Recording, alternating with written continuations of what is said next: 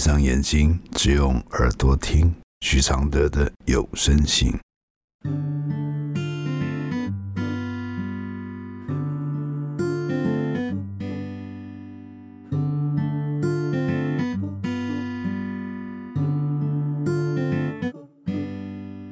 雨落在车窗的金黄，像当初你在我心上，是两颗星球的碰撞，目眩目盲。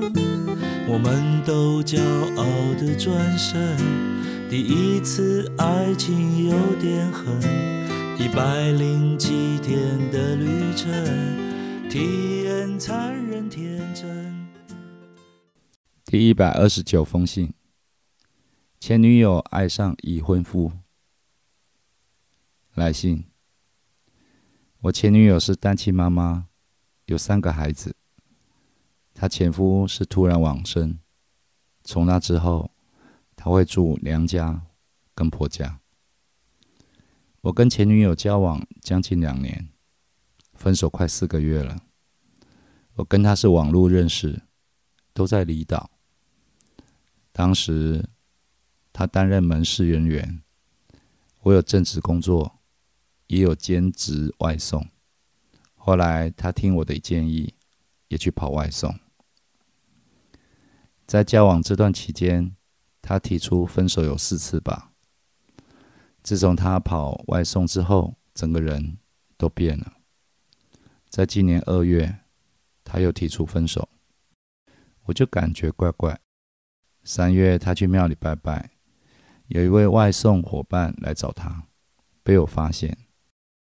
他说他是顺路经过，但后来他们还一起去打羽球。他们聊天过程不像一般人，感觉像情侣。重点是那位男生是已婚的男人。四月，我在庙里拜拜，他刚好也在。我就抢他的手机来看，结果看到那个男人在讯息里称他老婆，他叫他老公。我看到的时候心很痛。男生是有家庭，而且还知道他是我女友，前女友也知道他已婚。我不知道他们为什么要这样对我。后来我直接找男生，男生说。是我们分手后，他才跟前女友当好朋友，但他始终不敢承认交往。虽然女生之前有承认，之后也改口说是好朋友。现在我痛的是，为何他们要联手这样对我？我对前女友的孩子很好，他自己也说过，要不是我对他的孩子很好，早就分手了。他已经是单亲妈妈。为什么不做好榜样呢？每次外送都会遇见他们，我不知道该怎么走出来。我的回复是：进入一个迷障，走不出来，是自己给自己设了一个封闭的空间，没有人有能力把谁禁锢，尤其是灵魂。这个封闭的空间。之所以能成型，是你一步步、一天天把现实扭曲了，用自己想要的情境去引来迷雾。每一团迷雾都是以自我为中心的设定。比如，你觉得你爱他的孩子，他就有义务爱你。比如，单亲妈妈的好榜样，就是不该跟已婚的人交往。比如他们的交往被你揭发时，他们都会勇敢的承认。以上的设定都是离现实遥远的，因为只接受他能不能爱你，不能接受他不爱你的现实。即使他跟你说，要不是你爱他的孩子，你们早就分手了。这么明白的提醒，你也避而不听。如此。就会连已婚男性不敢承认外遇的原因，你也想不通。做个孩子的好榜样，是跟单亲不单亲没有关系的。好榜样也不是这么狭隘的，只看在情爱与道德面前及不及格。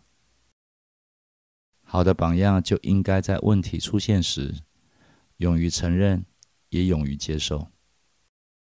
不然，不管是你的前女友和你，都会在这样的事件里变成让孩子担心的角色。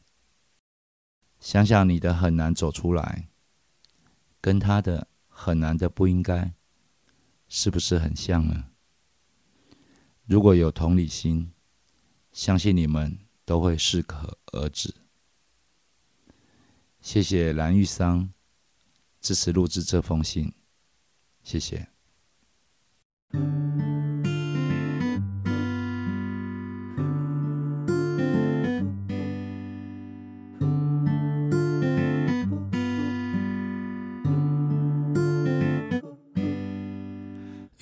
在车窗的金黄，像当初你在我心上，是两颗星球的碰撞，目眩目盲。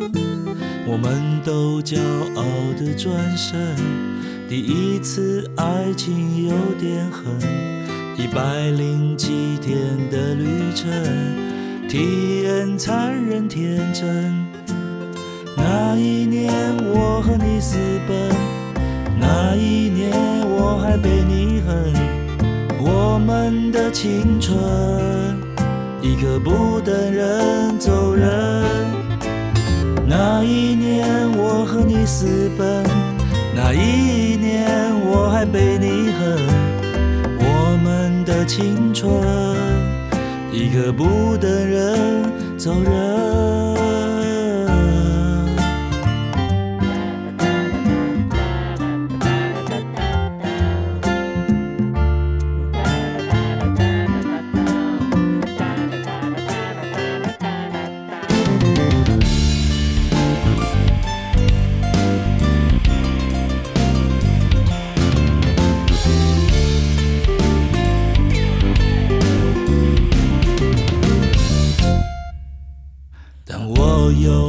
到一个人我意外发现有个人一直在现实处不好却在思念听话乖巧。那一年我爱上别人那一年你辛苦的等所谓的永恒原来是个梦梦呢？那一年上别人，那一年你辛苦的等，所谓的永恒。原来是个梦，梦呢？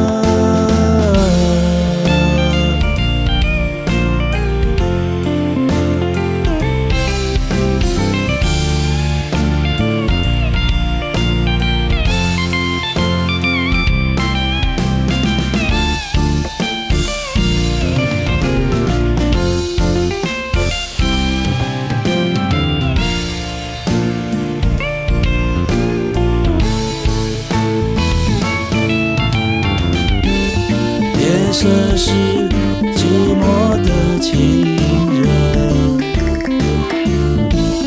他让人想要一个吻，不后悔曾对你残忍，不该同情爱你的人。车窗外有。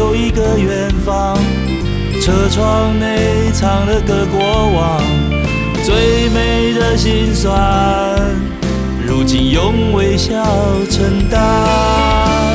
风穿过车窗的莽撞，像我在记忆的模样，你还是像从前一样，在我心上被我典藏。